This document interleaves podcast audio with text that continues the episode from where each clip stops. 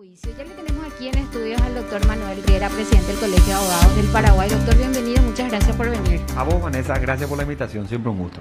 Eh, igualmente, doctor, eh, para hacer un, un, balance de lo que fueron las reuniones con la Corte este año, ¿cómo cierra después de lo que fue la pandemia, la no suspensión, o sea, no, no tuvimos feria judicial y los desafíos para los auxiliares de justicia que son los abogados? Bueno, yo creo que el 2020 este no terminó todavía.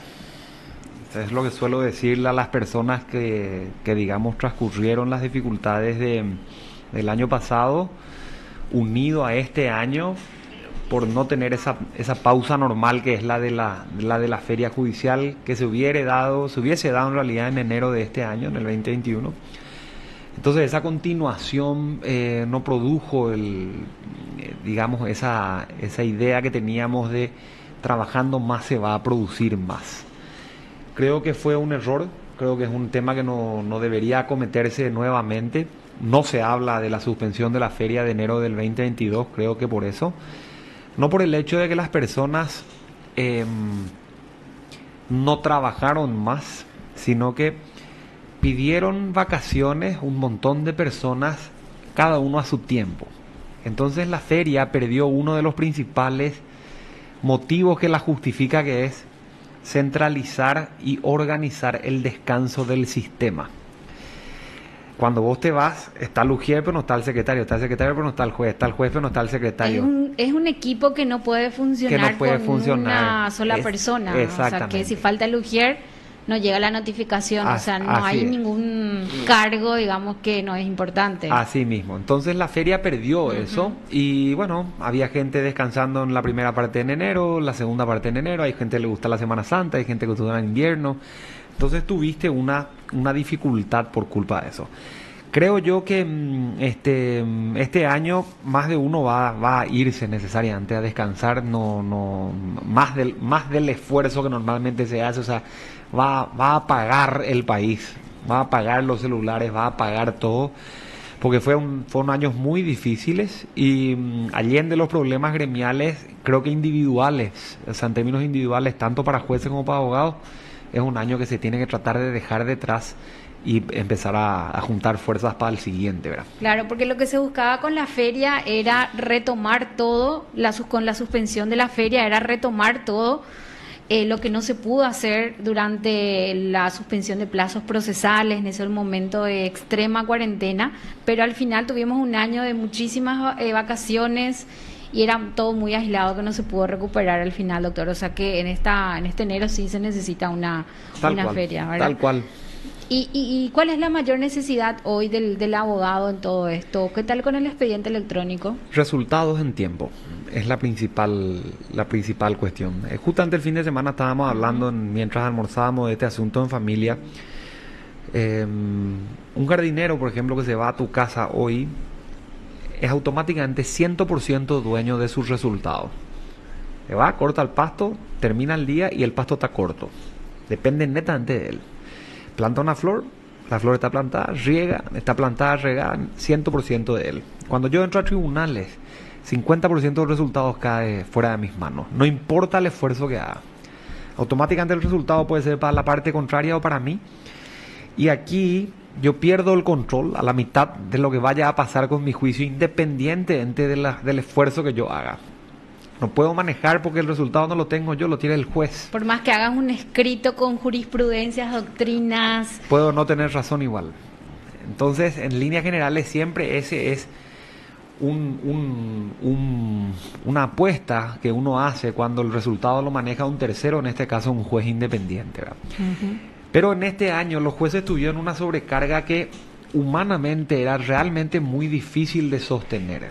No por solo ante el problema del descanso, sino por la falta del personal requerido para meterse en un esquema que tenía como nunca urgencia. Recordar el sistema de las cuadrillas, la mitad de la gente trabajando. La gente con edad, o sea, con cierta edad vulnerable, o sea, no iba a trabajar.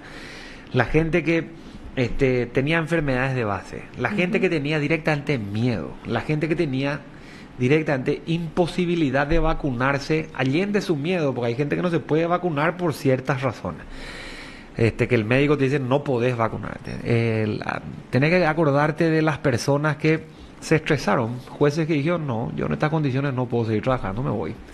Jueces de, jueces de, de la antigua justicia letrada que terminaron siendo jueces de primera instancia, se fueron sino dos, tres.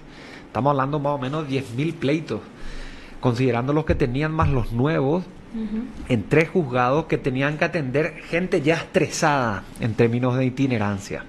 O sea, jueces sobrecargados pidiéndole, por favor, sobrecárguense más. O sea, fue muy difícil obtener resultados en tiempo con semejante cuestión. Los números del año 2021 todavía no están publicados, pero los que se cerraron al cierre del año pasado en términos estadísticos muestran que la morosidad del sistema se mantiene y en promedio está por arriba del 60%. O sea, de cada 10 pleitos, 6 terminan este, en el año y 4 no. ¿Y esto cómo repercute, digamos, en los defendidos, los acusados? Eh, todo el sistema de justicia y los mismos abogados, eh, doctor, crea un perjuicio también, sobre todo económico, y ¿verdad? Porque... Y depende, ¿verdad? Ahora tenés la gente que en la corte está celebrando la, morosidad. Están todas las prescripciones declaradas. Hay algunos que les beneficia. un convocatario en, convocación de acreedores lo que más necesita es tiempo. No necesariamente necesita justicia pronta. Y, y esos son Pero los acreedores sí están desesperados porque estamos hablando de cobrar los juicios ejecutivos. Claro, obtener los juicios ejecutivos son el tercio del sistema. Y supuestamente son juicios especiales con formales, plazos breves. Así mismo. Pero igual, ¿cuánto puede tardar hoy un juicio ejecutivo, doctor? Fácilmente, dos instancias entre dos y tres años, fácil. Dos y tres años. Perfectamente. Para cobrar un cheque, o sea que un... No, no, para tener la razón Después hay que ver si eso tiene o no viene, que Para la ejecución que se haga un remate y que el remate, si vos no tenés problema con los rematadores, termine dándote la plata que necesita el acreedor para que lo producido de esa venta pague tu crédito a ese, a ese momento, ¿verdad? Entiéndase con intereses. O sea, que para cobrar un cheque, mm, o sea, que para cobrar algo que te corresponde podría tardar cuatro o cinco años. Totalmente, si es que cobras. Si es que cobras, si es que tenés la razón. Ah, es, cuestión de que entrevistes cualquier banco, cualquier financiera, cualquier cooperativa, en el sentido de que son acreedores profesionales. Este es el riesgo más grande en términos de previsión de cobro de créditos en el sistema financiero bancario paraguayo. No se sabe cómo se va a salir del sistema judicial y por ende pretenden tratar de recibir en pago los bienes que ir a remate, aunque tengan hipoteca. Mm. ¿Y qué pasó con las reuniones de la con la Corte? Ustedes también tienen ese inconveniente que estuvo comentando la semana pasada Rubén Galeano de que ya no hay más contacto eh, periódicamente se estuvo teniendo esa, ese diálogo con los ministros, pero ¿qué pasó Sí, sí, sí. Yo, yo, yo, yo creo, o sea, Rubén, Rubén va a tener sí o sí en ese sentido la razón, porque ellos tienen como Consejo Nacional de Abogados, o sea, como federación que le afedera entre ellos al Colegio de Abogados del Paraguay, estamos siempre en línea, ¿verdad? La última reunión que tuvimos con la Corte, en el sentido de gremios reuniéndose con la Corte Suprema de Justicia, fue de febrero de este año. Fue la primera y la última con la presidencia del doctor César Diesel. Em, además, después tuvimos dos reuniones, pero no por términos gremiales, sino por este asunto de los exámenes de competencia. Una primera reunión que nos llegó a muchos, se planteó la segunda y la segunda también se pateó el tablero con ese incidente que hubo entre María Gloria Boadilla y Israel Mora y el, y el ministro Alberto Martínez Simón. Esa tercera reunión que tuvo que haber venido después de esa ya no se hizo. La Corte pidió por correo electrónico que se le manden las sugerencias y, por supuesto con eso, con eso se evitó la reunión. Y se cierra el 2021 en términos institucionales con tres reuniones a lo sumo, de las cuales gremiales fue solamente una. ¿Y cuál es la importancia de, de esas reuniones con los ministros de corte? Mira, yo siempre digo esto, pero no logro, no logro, no logro vender la, la idea, por lo menos con la eficiencia que me gustaría. Esta es, esta es la visión que tenemos nosotros, Vanessa, si se puede entender. Uso, uso ejemplos que son, en mi opinión, modelos exitosos de gestión. Por ejemplo, Paraguay, que es un país productor y exportador de carne, si combatió la aftosa, lo hizo con el diálogo y el trabajo conjunto entre el sector ganadero privado y el público estatal en todo lo que tiene que ver con Senaxa, Ministerio de Agricultura, Ministerio de Ganadería, eh, habilitación de certificaciones, sistemas de vacunas, alambrados, caminos, calles, esto, lo otro, y protección de la frontera con Bolivia, de donde venían. Ni una sola aftosa en el país, la mejor carne del mundo, por avión incluido, sale del país hoy. Eh, los sectores de la producción, vos ves eh, la industrial hablando con el ministro de Industria y Comercio, vos ves eh, hablando con el Ministerio de Hacienda en términos impositivos, hablando con la Secretaría de Estado de Tributación, hablando con, o sea, el presidente hablando con sectores, el Congreso hablando con sectores, pero el Poder Judicial, que es un poder del Estado, no habla con sectores. No solo con los sectores, sino con el público en general. Es como que la información está muy reservada todavía, pero, ¿verdad, pero doctor? eh, no sé si nos entendemos, ¿verdad? Sí. En el sentido de que yo es creo... uno de los poderes más menos transparentes. Y sí, porque en definitiva es un poder que no que no que no, no, pretende luego ser popular, pues. No viene del sufragio, nadie los elige en términos en términos electorales. Uh -huh. Entonces no está esa posición típica de la, de la de la justicia en general de no de no querer caer bien al público como algo que no es necesario.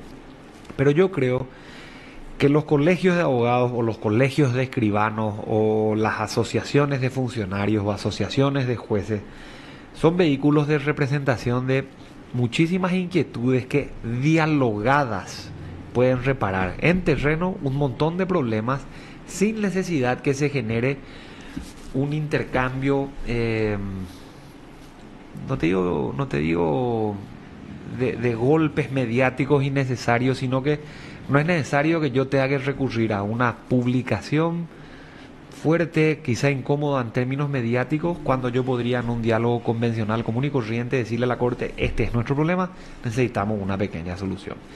Y no te lo hablo de los grandes temas, te estoy hablando de la otra vez, no sé, asientos en el, en el pasillo para que la gente espere sentada. Eh, plazos en un juzgado determinado donde un juez no está siendo elegido y tenemos un atraso de 10.000 pleitos en ese caso. Eh, un juez que acaba de decir que el plazo de, eh, procesal del 9, de las 9 de la mañana al día siguiente no corre, el, el, el, pánico que construyó ese tipo de cosas.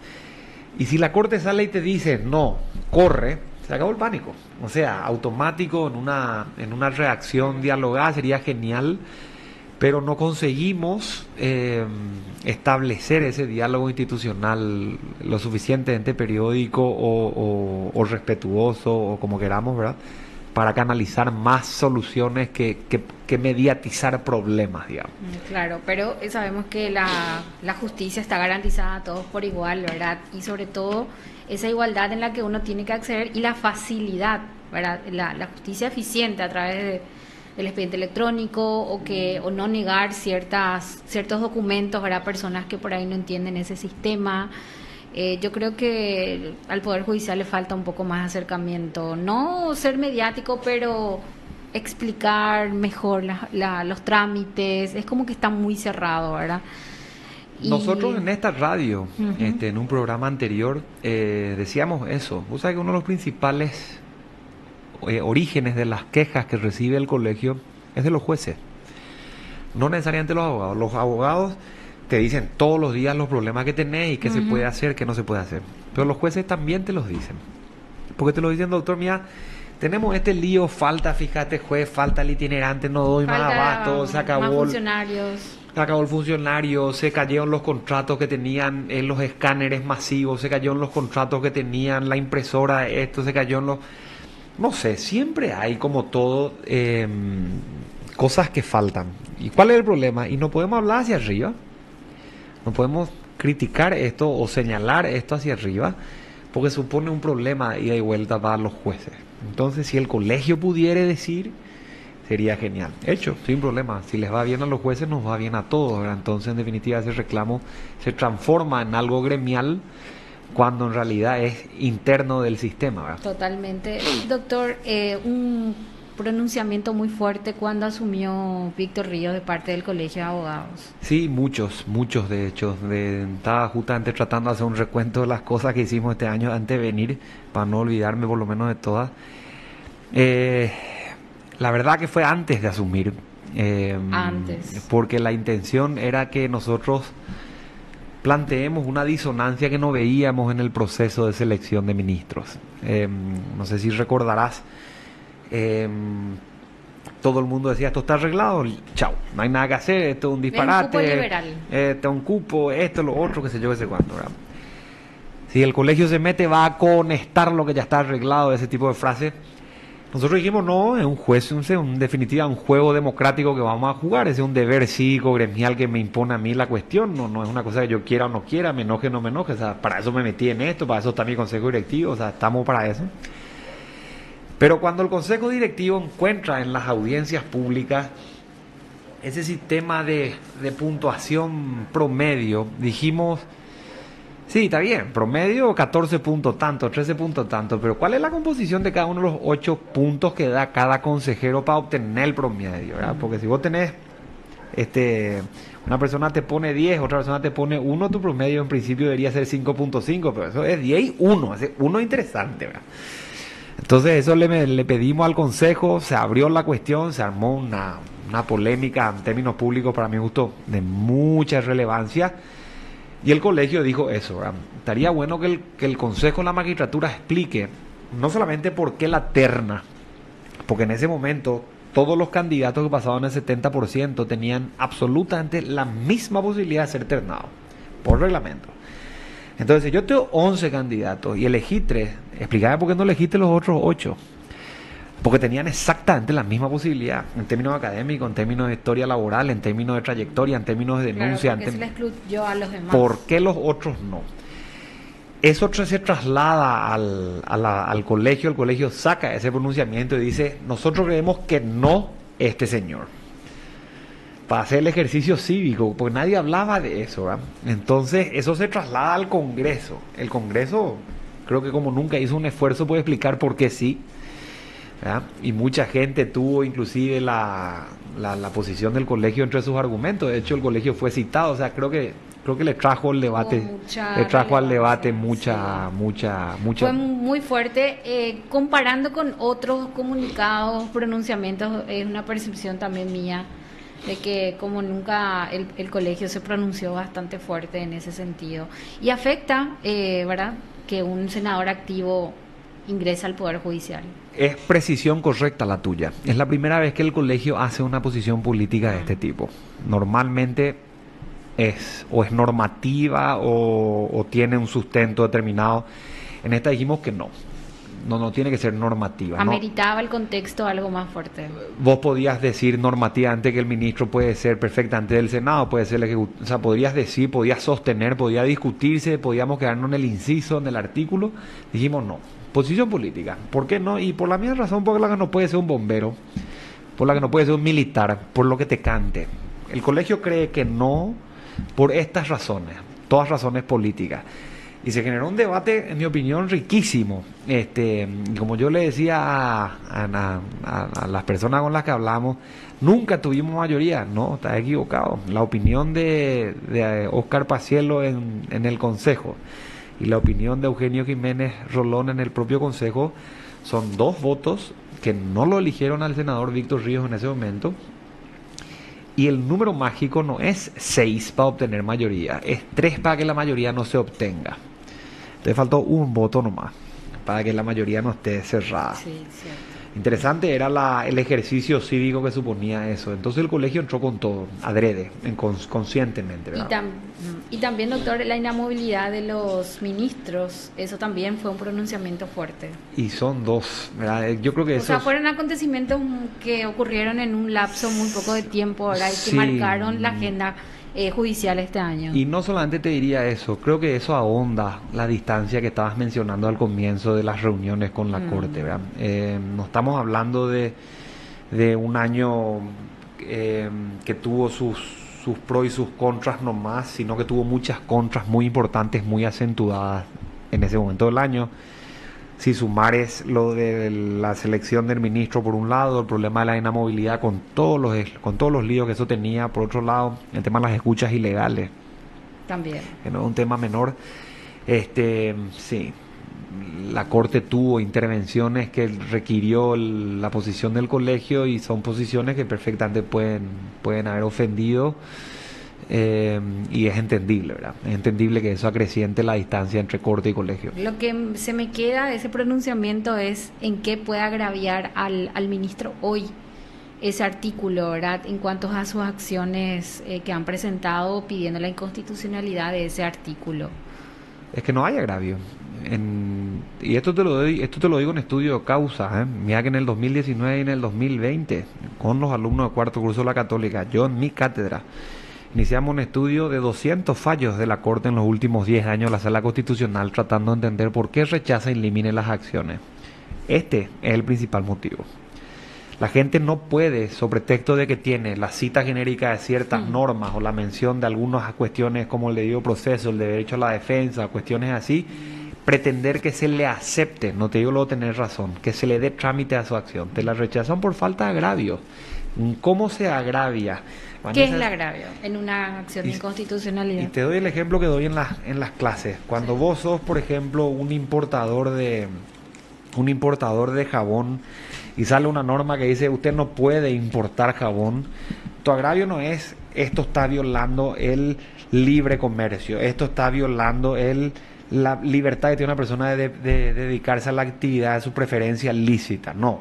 Vos lo que estás diciendo es, si vos me sacás esta ley, yo tengo una barcaza con 3 toneladas de jabón que me costó 500 mil dólares y tengo girado 1.200.000 dólares a China de donde va ni el siguiente cargamento. Si vos me sacás esa ley ahora, tengo un millón setecientos mil dólares en el puerto que no puedo vender. Ese es un agravio que me cuesta a mí y Perjuicio. me, y me destrozas en términos perjudiciales a mí. Ha dicho la sala durante estos últimos 10 años y lo sigue diciendo porque se lo dijo a Efraín, por ejemplo, cuando le rechazaron las acciones a él ¿Cuál es tu agravio? ¿Cómo te afecta a vos la norma en tu vida particular? ¿Cuál es el agravio de los ministros en su vida particular hoy? ¿Cuál es la amenaza? Ninguna. Ese era un tema formal que el colegio señaló, porque en definitiva, en el fondo, la cuestión está instalada en la Corte hace 20 años y no más. El propio colegio tiene posiciones de fondo distintas, una y otra, en el interior de sus componentes, pero formalmente esto era indiscutible no, no, no se puede discutir. La Corte viene diciendo también hace más de 10 años, así se rechazan siempre. estas no se rechazan. Podemos analizar esa, esas acciones. Ahora, yo pedí como, como ciudadana esa la copia de esas resoluciones. De los escritos de los ministros, pero hasta ahora no me respondieron. Ah, a través de acceso a la información pública. Pero me gustaría que podamos analizar nuevamente y ver los agravios, porque imagino que habrán argumentado algo. Yo creo que yo creo que se habrá argumentado, ¿verdad? Pero más allá de la argumentación, hay cuestiones de forma que yo creo que no se pueden ni argumentalmente sostener. Un ministro siendo actor este, ante un ministro juez, que a su vez después se vuelve ministro juez en ministro actor para tener como juez al ministro al que recién le juzgó, supone un problema procesal que no se puede eludir porque tienen interés directo en el pleito y eso en términos procesales es causal de, de, excusación por deberes de imparcialidad.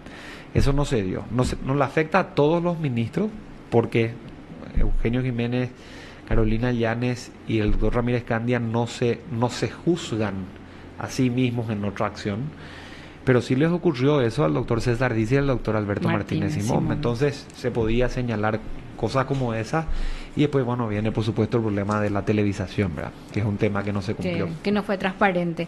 Eh, bueno, ya te dejamos, doctor, ir. Sé que tenés algunas actividades. Por último, preguntarte eso de la matrícula, para acceder a la matrícula de abogado.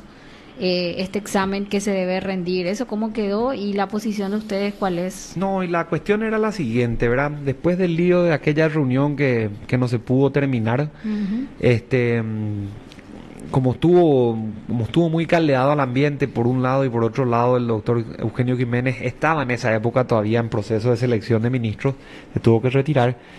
Dijimos, frenemos acá, no, no vamos a ni un lado, nos encontramos en un mes ese mes, era noviembre, esa reunión no se hizo y, mm, la Corte mandó un, un, comunicado en la web diciendo esperamos sus correos entre finales de noviembre y, los primeros días de diciembre.